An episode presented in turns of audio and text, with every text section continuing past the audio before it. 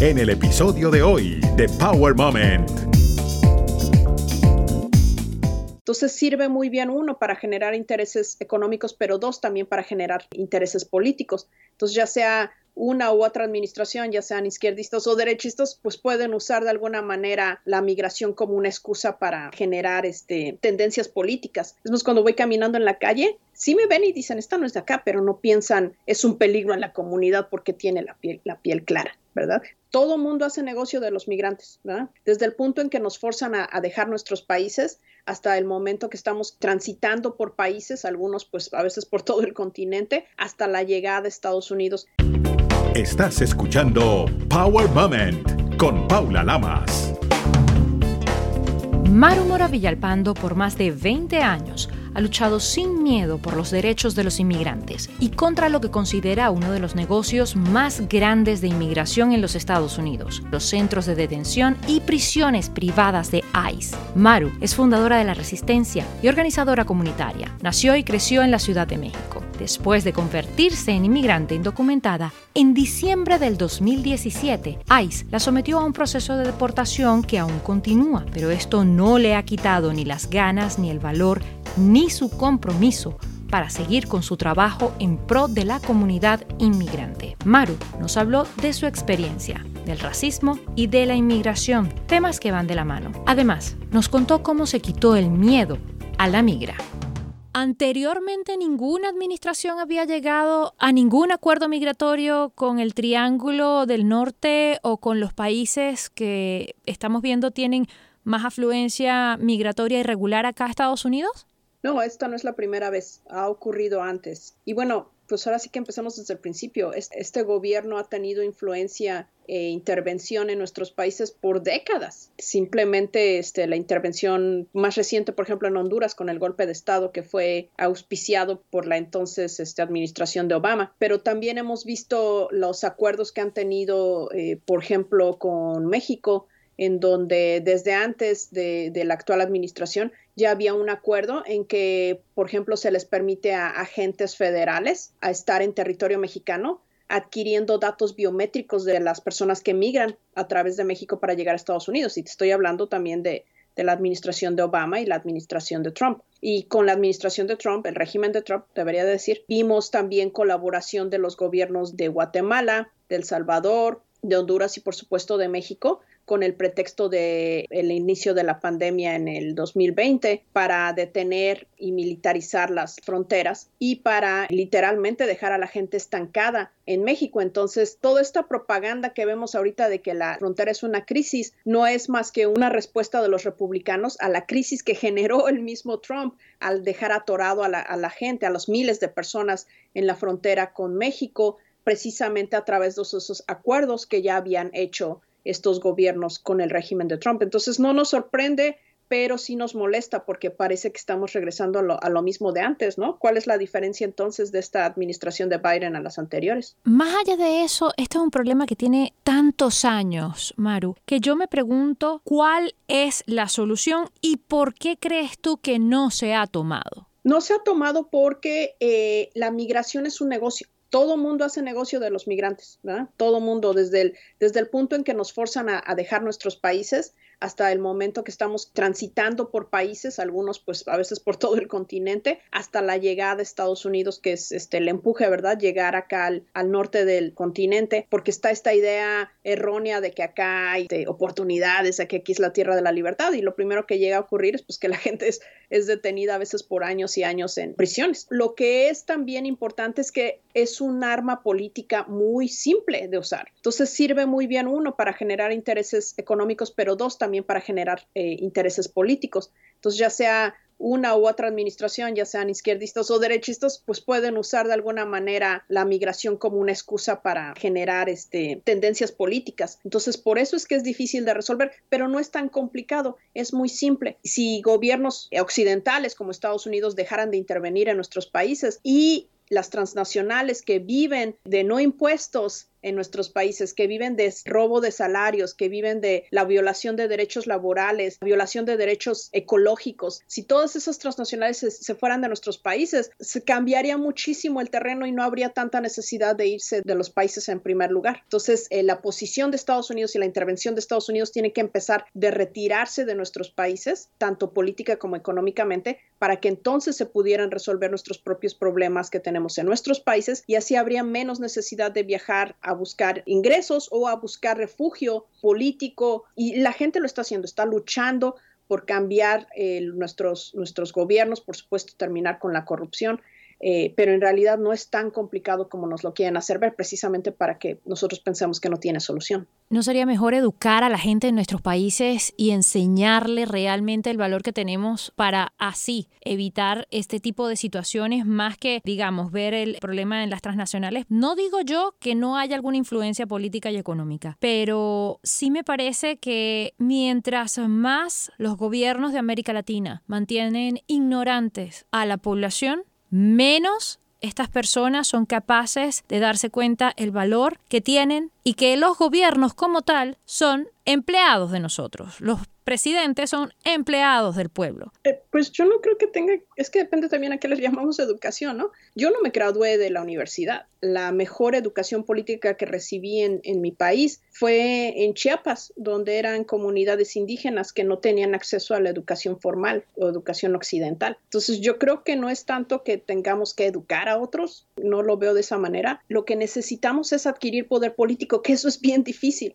Eso es sumamente difícil. Ha habido movimientos de lucha pues desde que nos invadieron nuestro continente los europeos hasta hoy día. Esa, esa resistencia no ha terminado. Por supuesto, el que gana es el que escribe la historia, ¿no? Entonces, mucha gente desconoce las cantidades de luchas que han existido en todo el continente por tener gobiernos democráticos y, y gobiernos este, transparentes. Pero es bien difícil cuando hay la injerencia de intereses políticos internacionales y económicos. Te has convertido en la cara de alguna manera de la inmigración, o por lo menos aquí en el Pacífico Noroeste. Y no es fácil ser un inmigrante indocumentado y dar la cara. Yo he visto muchas personas que cuando queremos entrevistarlas más bien dan nombres falsos o te piden no me filmes la cara, fílmame las manos.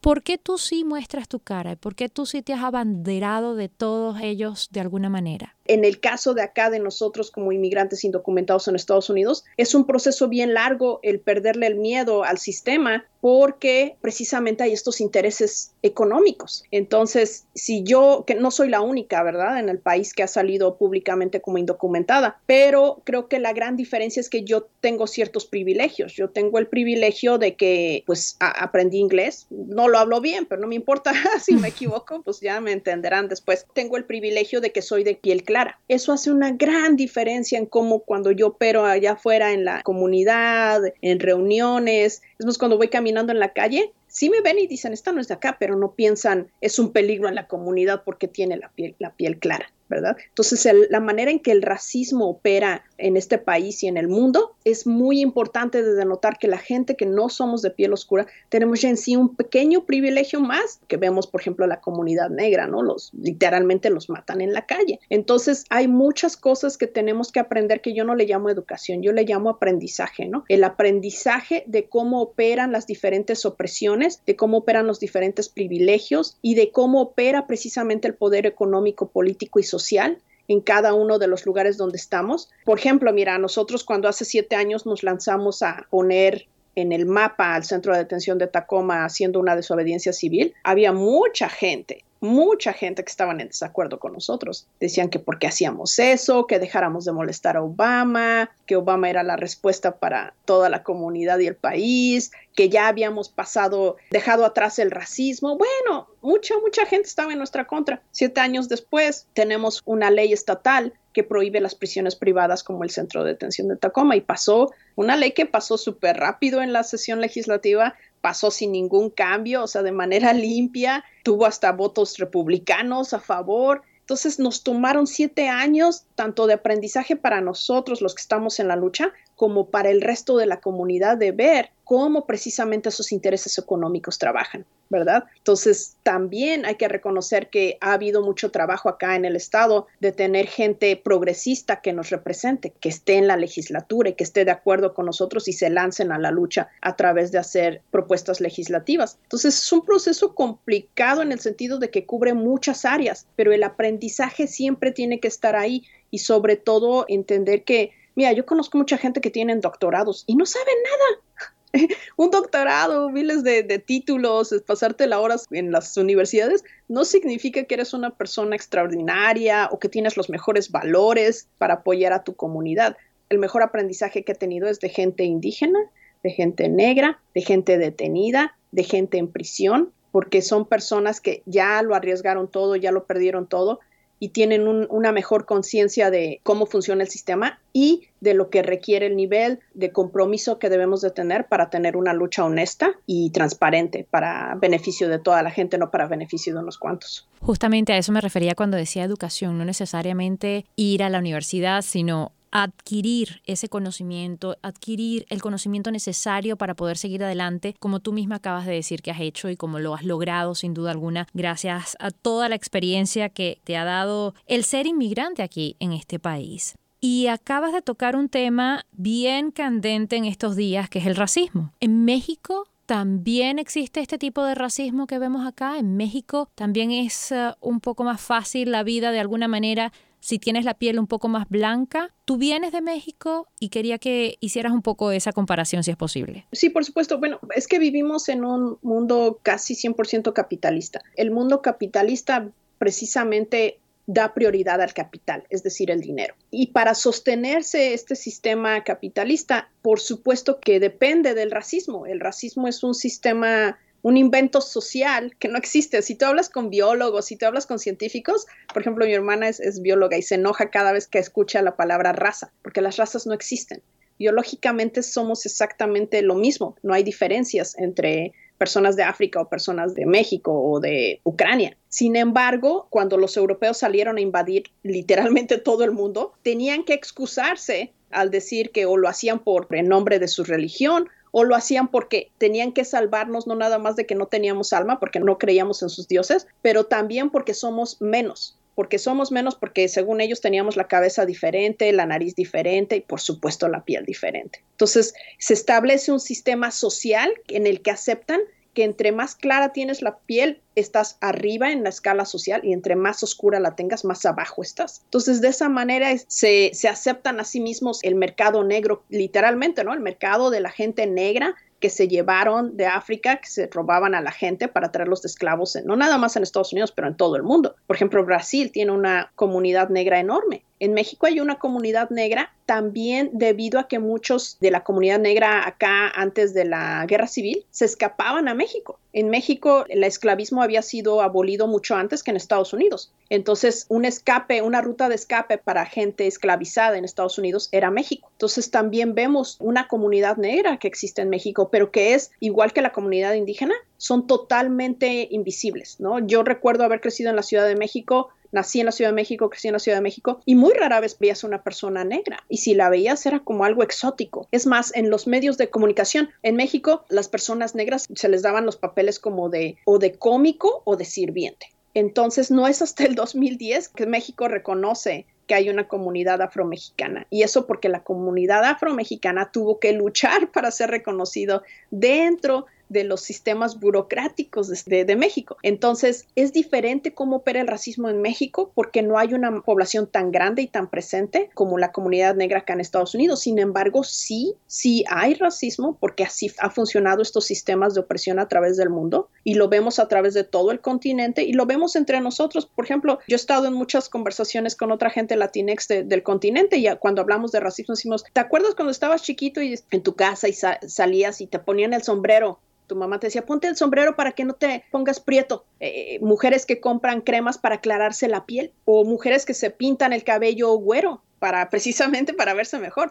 Es más, en México vas a los mercados y una manera en que atraen los comerciantes a que vengas a comprar es que te llaman güerita güerita, güerita, para, y volteas y, ay, yo soy güerita, wow, se ve como que es, eh, te elevan en el sistema social. Entonces, sí, sí existe un sistema racial aceptado por la sociedad, que solamente la misma sociedad va a poder desmantelar cuando entendamos que realmente, biológicamente sí no existe diferencia, pero los sistemas absolutos, ¿verdad?, de poder, el sistema económico, digamos, los, la, la venta de casas, el sistema de empleos, el sistema de préstamos, todo eso es, funciona bajo un lente racial, que le dan prioridad a gente que tiene color de, piel clara o que tiene nombres que suenan que son occidentales. Entonces, es un sistema que ha sido bien impregnado en toda la manera en que operamos unos con otros y que podemos resolver, pero hay que aceptar que la gente blanca con privilegio va a tener que perder el privilegio para poder tener un sistema igualitario. Es maravilloso este recorrido que estamos haciendo porque no sé si te diste cuenta, pero el racismo ha ido de la mano con la inmigración desde tiempos antiguos. Y ya no nos remontamos solamente a la colonización, sino quizás más atrás, en la época de Jesucristo o de los egipcios. Esto viene de la mano, tanto el racismo como la inmigración. Sí, pues por supuesto, porque cuando vienen gente que viene fuera de, tu región y te roban todo, ¿verdad? Te roban todo, te dejan sin nada. O sea, no nada más te roban tus territorios, te roban tu cultura, te roban tu fe, te roban tu lenguaje, te roban todo. ¿Qué te queda más que eres empujado a irte, a buscar un lugar donde puedas sobrevivir? Por eso es que es tan importante reconocer que cuando empiezan estos sistemas de opresión, lo primero que ocurrió fue el genocidio, ¿verdad? Hubo una intención clara de deshacerse de estas comunidades hasta que se dieron cuenta los, los europeos que pues necesitaban mano de obra, no podían nada más matar a toda la gente, iban a necesitar gente que reconstruyera después de haber destruido todo. Entonces, sí, se genera una, un empuje de, de migración porque la gente termina siendo desplazada. Y hasta hoy día el desplazamiento ocurre no nada más de la, de la manera política, económica, social, ocurre también con el clima, ¿verdad? El clima que ha sido este, llevado hasta, hasta los extremos también debido a la industrialización debido al, capitalismo, debido a, darle prioridad a las acciones, al capital y no, en este caso, si no le das humanización al humano, tampoco le das humanización a su ambiente, es decir, a la tierra, a, la madre tierra. Entonces, ahora vemos, hasta hoy día continúa esa migración de lugares donde cambio climático está destrozando los lugares de vivienda y mucha gente sigue migrando buscando un espacio donde vivir, a veces nada más donde sobrevivir.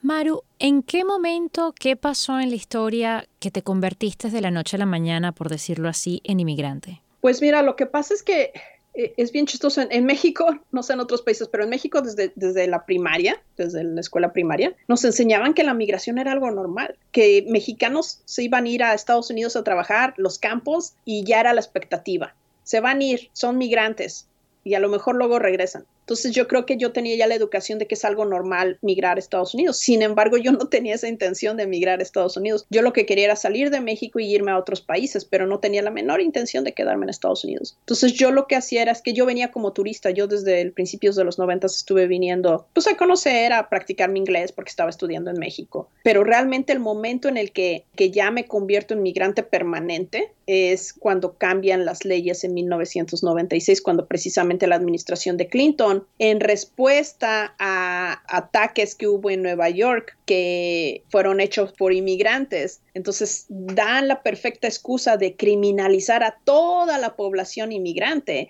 y decir, ah, pues como son inmigrantes, ahora se los vamos a hacer imposible para que se legalicen. Entonces, realmente ahí es un momento, al menos a mí me tocó ese momento en el que determinan muy clara que ya no, no, no hay oportunidades de legalización, que te quedas atorado. Clinton es el que creó el cuello de botella para crear 11 millones de indocumentados, porque no habíamos 11 millones en ese entonces, ¿no? Entonces, él hizo todas estas, lo que se llaman las barreras de migración, en donde si estuviste aquí cierto tiempo, sales y regresas ya no te dejan entrar por 10 años. Entonces la gente hacía mucho eso, ¿verdad? Ir y venir. Pues yo iba y venía tantos meses, estaba aquí el tiempo que me permitieran estar con mi visa y me volvía a ir y después decía, ah, voy a volver a regresar y así estaba. Pero yo no entendía cómo trabajaba ese, sistema legal y que pues, casi nadie. Entonces mucha gente que iba y venía oh, sin papeles, pero que nada más venía ciertas épocas a trabajar, se quedaron, nos quedamos atorados. Por supuesto también hay que reconocer algo. En 1994 es cuando empieza el Tratado de Libre Comercio entre México, Estados Unidos y Canadá, que es un tratado por supuesto el que va a perder es México, porque no podíamos competir con dos economías súper fuertes, subsidiadas, como son eh, Canadá y Estados Unidos. Y yo, desde que se planeaba el, Tratado de Libre Comercio, ya se veían venir los efectos de eso. Por eso yo quise aprender inglés, porque todo mundo en México decía, vas a necesitar hablar inglés porque vamos a hacer negocios con los, canadienses y los estadounidenses, ¿no? Dije, bueno, pues perfecto, voy a aprender inglés. Lo que no nos dijeron es que no íbamos a negociar, es que venían a quitarnos los negocios. Entonces empieza una, una migración masiva de gente que perdieron sus negocios porque no podían competir con los, los canadienses y los estadounidenses. Gente que al perder sus negocios los demás pierden sus empleos. Ya no tienen los empleos que tenían. Gente que produce productos con sus materias primas locales y no pueden competir con los precios más baratos de Estados Unidos y de Canadá y pierden sus mercados. Entonces, al momento en que yo empiezo a venir para acá y me tengo que quedar, es cuando yo veo una migración enorme, no soy la única que viene para acá, la mayoría vienen precisamente porque ya empiezan los estragos de esta competencia, este, pues no justa, ¿verdad? De dos mercados enormes contra el mercado mexicano. Y, y cuando yo me quedo, pues aprendo de muchos otros que también se quedan, que nos quedamos acá atorados y hasta hoy día seguimos siendo 11 millones atorados en Estados Unidos. Una vez que te ves aquí y que dices, ¿y ahora qué? ¿Cómo llegas a ser activista? ¿Cómo te desarrollas tanto para ayudar no solamente a ti y a los tuyos, sino a todos los hispanos que conoces, a toda una comunidad gigantesca y crear Latino Advocacy y crear la resistencia? Pues mira, lo que pasa es que yo siempre había estado activa en México, ¿no? Tuve, tuve una fortuna enorme de estar en una, en una preparatoria, en high school, que es este, en México se llama Colegio, Colegio de Ciencias y Humanidades, CCH. Entonces ese sistema se creó a principios de los 70 hacer una educación por la liberación, así le llamaban. Entonces cuando yo tuve la fortuna de entrar a esta, a esta escuela, que yo no sabía que era tan buena, de hecho mi mamá no quería que fuera esa escuela porque quedaba muy lejos, este, era una escuela que nada más ibas cuatro horas al día porque había la expectativa que las otras cuatro horas del día ibas a estar en tu comunidad trabajando. Nadie te vigilaba todas las sillas y mesas están ordenadas de una manera circular. Entonces el maestro está el mismo nivel tú y la maestra. Fue una educación política enorme que yo recibí en esa escuela. Y, esa escuela era una de las primeras que organizaban las marchas de, de, la preparatoria donde yo estaba hasta la ciudad universitaria. Yo siempre lo he dicho, si en México no estás activo políticamente es porque no te interesa para nada la política, porque hay la, la política marca nuestras vidas y hay siempre la oportunidad de participar. Cuando llegué aquí, pues, pues no podía, una, porque pues, se supone que debía andar escondida, dos, porque no conocía el sistema, tres, porque no sabía cuánto me iba a quedar, yo supuestamente no me iba a quedar, entonces yo estaba como, bueno, ¿y cuándo me puedo ir? ¿Y cuándo puedo salir de acá? cuando pues me, me quedo, eh, tengo mi hija, y eso lo hace todavía más difícil, ¿verdad? Porque bueno, ahora tengo una bebé, ¿qué voy a hacer? Y no es hasta que ella empieza a hablar que me doy cuenta que yo tengo que integrarme a mi, comunidad latina. Entonces empiezo a salir a buscar a mi comunidad latina, empiezo a, tratar de que ella crezca bajo los mismos pues valores que yo tenía en México. Por supuesto también ocurre el 9/11, el ataque terrorista contra las torres, y eso a mí me movilizó porque pensé, bueno, mi hija es ciudadana, pero es hija de mexicanos y tiene un nombre mexicano y eso no le va a garantizar nada porque pensé esto va a ser también y fue una excusa para criminalizar aún más la comunidad inmigrante y pues pues, acabar con los derechos civiles. Entonces me dio miedo y pensé, si yo no me movilizo, si yo no hago algo para que mi hija tenga una vida garantizada de libertad en su propio país donde nació, pues no, no habrá nada más. Y me empecé a movilizar, empecé a participar en las marchas contra, contra la guerra, contra la invasión de Afganistán. Y es que de ahí empezó todo. Pues ya de alguna manera tenía yo alguna experiencia de México y esta movilización que surgió a nivel nacional, este, pues sentí que teníamos que ser parte de, de esa movilización y de ahí ahí empezó mi trabajo ya después enfocado en, en inmigración. No dejamos de ser eso, inmigrantes. A los ojos de la comunidad no somos ni de aquí ni de allá, como la canción de Facundo Cabral, ¿no? En este caso es ah, bastante interesante cuando no te identificas porque ya no perteneces a un lugar ni perteneces a otro. Pero te das cuenta que el mundo es eso, es redondo y que no eres ciudadano de un lugar, sino ciudadano del mundo. Que no perteneces a un pedacito de tierra, sino que perteneces al planeta. Ahí es cuando te das cuenta de todo esto. Si tú tuvieras que decirle algo a esa Maru del principio, Hoy por hoy, con tu experiencia, ¿qué le dirías? Ay, esa pregunta está muy buena.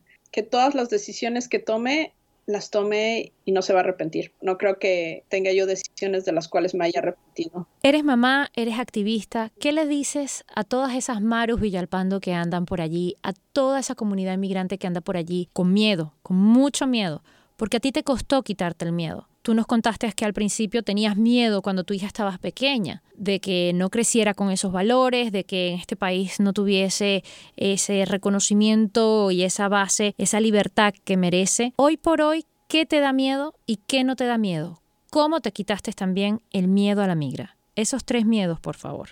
Bueno, voy a empezar cómo me quita el miedo de la migra. Ah, cuando empecé a aprender cómo es el sistema, me empecé a meter, empecé a preguntar, empecé a averiguar. Creo que algo que me que hizo, como le llaman, clic en mi cabeza fue cuando me di cuenta, bueno, pues si nosotros creamos, permitimos que este gobierno se invente una policía de inmigración, de la misma manera la podemos deshacer. La autoridad nosotros la inventamos y como la inventamos la podemos deshacer. Nosotros hacemos algo que llamamos los, los tribunales del pueblo en donde invitamos a la gente, ciertas personas, a que sean los, los jueces, ¿no? Entre comillas, y les decimos, bueno, ahora usted juzgue al sistema. ¿Qué es lo que usted quiere que pase? Y la gente dice, ¿cómo yo? ¿Yo puedo? Sí, yo puedo ser juez, sí, ¿por qué no? Cualquiera puede ser juez, cualquiera podemos juzgar, cualquiera podemos determinar. Ahora, ¿cómo lo hacemos? Y con qué intenciones lo hacemos. Eso es yo creo lo que ayuda a quitar el miedo. Uno, a saber que estamos en comunidad, que hay respaldo, que no estamos solos, porque algo que hace el sistema acá es que nos aísla, ¿verdad? Precisamente como inmigrantes llegamos de por sí ya solos. Muchos no hablamos el idioma, no conocemos, es, es un miedo a, a lo desconocido. Y luego aparte te están metiendo miedo y luego te acusan de cosas, te acusan de todos los problemas. Sientes que aún más te tienes que esconder. Entonces, el miedo, la mejor arma del sistema para controlar a la población, precisamente porque pues si todos nos uniéramos, uf, este mundo sería diferente, ¿verdad? Pero ese miedo y esas divisiones que crean esta idea errónea de que unos valen más que otros, unos merecen más que otros, unos no merecen ni la oportunidad a pesar de que cometieron errores, o, la idea de que la policía nos protege, las prisiones son eh, la mejor manera de protegernos de los criminales, vamos a encerrarlos ahí, olvidarnos de ellos. Esos sistemas de miedo son precisamente lo que controlan también a la población. Y cuando yo me empiezo a dar cuenta de eso, uno, nosotros inventamos a la autoridad y dos, estos sistemas nada más nos meten miedo y no están dando resultados, no son sistemas que puedas ver ahora sí que con números que funcionan, porque si somos el país con mayores prisiones y con los sistemas policíacos con más equipos militar que en todo el mundo, ¿cómo es que no ha bajado este el nivel de criminalidad? ¿O por qué tenemos tanta gente en prisión? Si las leyes aquí funcionaran para que la gente dijera, no, yo no voy a hacer eso porque me meto en problemas y me meten a la prisión, ¿cómo es que hay tanta gente en prisión? Si ves, con tanta, con tanta policía militarizada y con tantas prisiones, no están dando resultados somos el país con una población tan grande de prisiones que esa población en sí podrían ser un solo país, así de grande. Estamos hablando de millones y millones de personas, más de dos puntos ah, y medio millones de personas en todo el país, en, algún tipo de prisión, cárcel o centro de detención. Entonces, cuando te das cuenta de eso, es cuando dices, pues, ¿a qué le tengo miedo? Igual van a venir por mí, eso creo que es algo importante. Mucha de la gente migrante que está escuchando y que no tengan documentos, o aunque tengan, y están pensando, no, yo no me meto porque van a venir por mí, igual van a llegar por todos nosotros, porque ya tienen todos nuestros datos. Eso es algo que mucha gente ignora. El sistema de Estados Unidos sobre control de población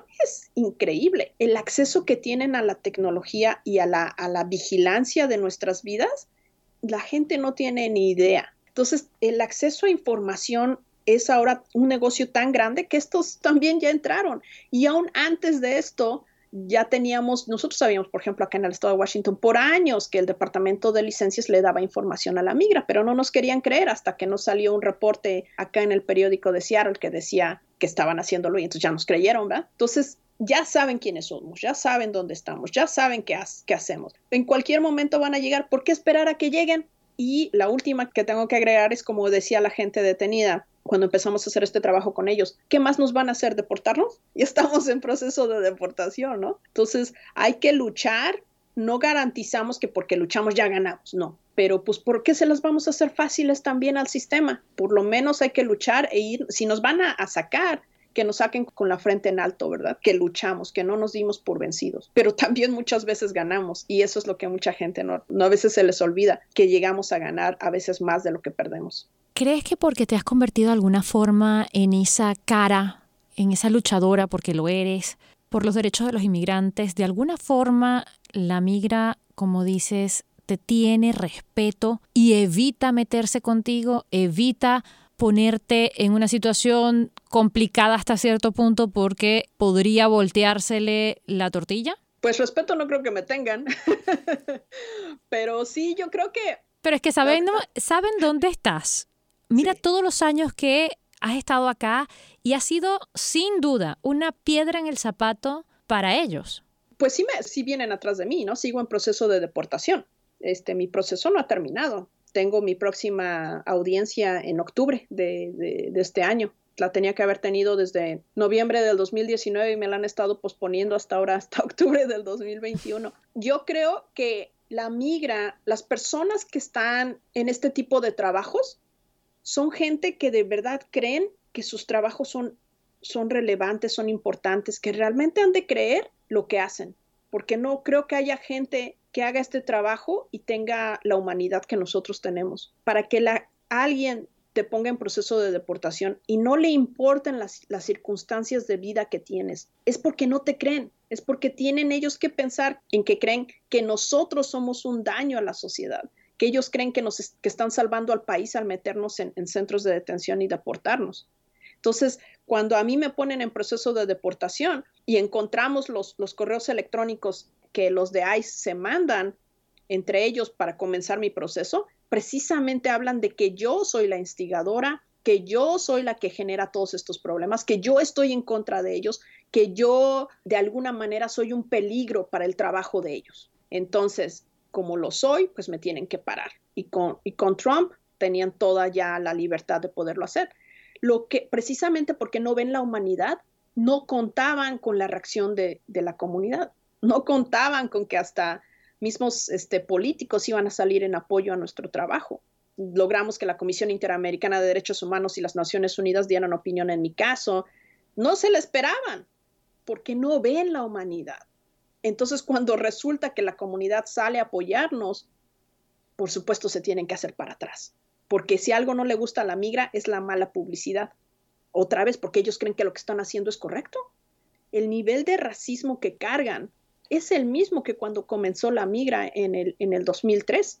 Entonces, aunque hayan cambiado de administración, eh, el lastre que cargan no va a cambiar hasta que no desintegremos por completo a esta agencia. Entonces, por supuesto que yo no lo veo como respeto, lo veo como que, pues como dices, no esperaban que les volteara así la tortilla, como yo diría, este, les salió el tiro por la culata, porque no se la esperaban.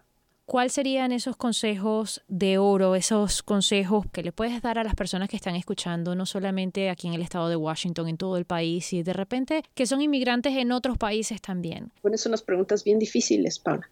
Pues mira, yo creo que el primero es que así como deberíamos de tener el derecho de migrar sin, sin restricciones, debemos de tener el derecho a regresar. Porque pues yo veo a tanta gente acá y yo misma a veces lo pienso, ¿cuándo será? ¿Algún día podré regresar? Y si pienso en regresar, ¿podría vivir en mi país como en algún momento lo hice? Que, que nosotros pensemos como migrantes del mundo que no deberíamos de ser forzados a migrar, pero si somos forzados, que se nos permita migrar sin, sin restricciones, con una regularización a donde quiera que lleguemos, precisamente para evitar la criminalización y pelear por el derecho a regresar. Los derechos que tenemos pocos se han logrado gracias a la lucha social. No vienen de los gobiernos que un día dijeron, ay, les vamos a dar nada más ocho horas de, jornada para que puedan descansar el resto del día. Les vamos a dar descansos en su trabajo. Va a ser por ley que tienen que tomar descansos. Eh, les vamos a dar el permiso de que voten para que escojan a sus representantes. todos esos derechos que tenemos y más que nos faltan, eh, vienen de la lucha social, no vienen del gobierno, no vienen de las, de las corporaciones. Estamos en constante lucha por sobrevivir. Hay que hacer una lucha por vivir, no sobrevivir. Entonces, ¿cómo participar en esa lucha? Hay que empezar por perder el miedo, hay que entender los sistemas de opresión y también cada uno de nosotros en la lucha debemos de entender qué privilegios cargamos y qué opresiones también nosotros mismos aceptamos y replicamos. ¿Cuál consideras tú que ha sido tu momento poderoso, tu power moment o tus power moments si son varios? Pues primero mi hija, haber tenido a mi hija. Definitivamente cambió mi vida. Ella es el motor. Y yo siempre le he dicho, yo hago esto gracias a mi hija y con el apoyo de mi hija. Otro importante fue cuando decidimos este, hacer la desobediencia civil afuera del centro de detención de Tacoma y el momento en que estábamos ah, parando precisamente una camioneta que venía y estábamos, estaba lloviendo, hacía mucho frío, estaba yo totalmente mojada en el suelo con los tubos de PVC en nuestros brazos uniéndonos en cadena unos a otros para evitar que pasara el camión y ver las manos de la gente detenida moviéndose dentro del camión. Yo no alcancé a ver las caras, pero alcancé a ver las manos de la gente y ese, ese momento, Paula, para mí ese momento ha uno de los más críticos de mi vida. Nos costó muchos meses preparar esa acción. Todas las noches me daba miedo. Yo pensaba, ¿qué estoy haciendo? ¿Cómo? ¿Por qué se me ocurre? Voy a perder todo. Pongo a mi hija en peligro. ¿Cómo lo? Cómo? Estoy loca. Y en la mañana de día ya yo pensaba, no, es que lo tenemos que hacer, es que no, no importa lo que pase, lo que pase. Pero así me pasó todas las noches. Hasta el momento que hicimos la acción, todavía estaba yo allá afuera y tenía pánico, tenía mucho miedo y dije, pues ni modo, ya dije que lo iba a hacer, lo voy a hacer pero fue en el momento que vi esas manos que así, ¡pum!, desapareció el, nerviosismo, ya no tenía yo miedo y recuerdo voltear a mi compañero y le dije, ¿sigues nervioso? Porque nos platicábamos, ¿verdad? Y decía, ¿estás nerviosa? Sí, estás nerviosa, sí. Y en ese momento le dije, ¿estás nervioso? Y me dijo, no. Y le digo, yo tampoco, ya no tengo miedo. Y fue de ahí que mi vida cambió. Ahí fue algo tremendo. Y otro, otros varios momentos importantes que han cambiado mi vida han sido mi trabajo con la gente detenida. He visto tantas personas detenidas que han hecho unos sacrificios que nadie se puede imaginar. He aprendido tanto de la gente detenida. Cipriano Ríos Alegría ha sido una de las personas de las que más aprendí. Él fue uno de los iniciadores de la primera huelga en, el, en marzo del 2014. Él fue el que la sostuvo 56 días, no porque él durara 56 días en huelga, sino porque él se le ocurrían cosas para sostener la huelga. Y lo metían al hoyo y lo sacaban y él seguía organizando, le, le quitaban papel y pluma para que ya no se comunicara con la gente detenida y él mandaba mensajes en el, puré de papa de la comida que le pasaban la charola, escribía ahí mensajes y mandaba la charola, o sea, él buscaba la manera de organizar, aprendí tanto de él y de muchos, muchos, muchos otros, muchas mujeres también en detención que han demostrado una valentía y un sacrificio increíble, entonces pues son muchos, ¿no? Pero básicamente yo creo que el, reconocimiento de lucha siempre se le debe de dar a la gente que está en detención. Maru Moro Villalpando, muchísimas gracias por tu buena vibra, por tu honestidad y por esa lucha que haces por gente que no conoces, por gente que no son amigos tuyos, por gente que simplemente son inmigrantes. Gracias a ti, gracias por la entrevista y uf, me hiciste pensar mucho. Recuerda seguir a Power Moment en las redes sociales, arroba Power Lamas, en Twitter e Instagram y en Facebook, Power Moment with Paula Lamas. Esta es una producción de GGSI.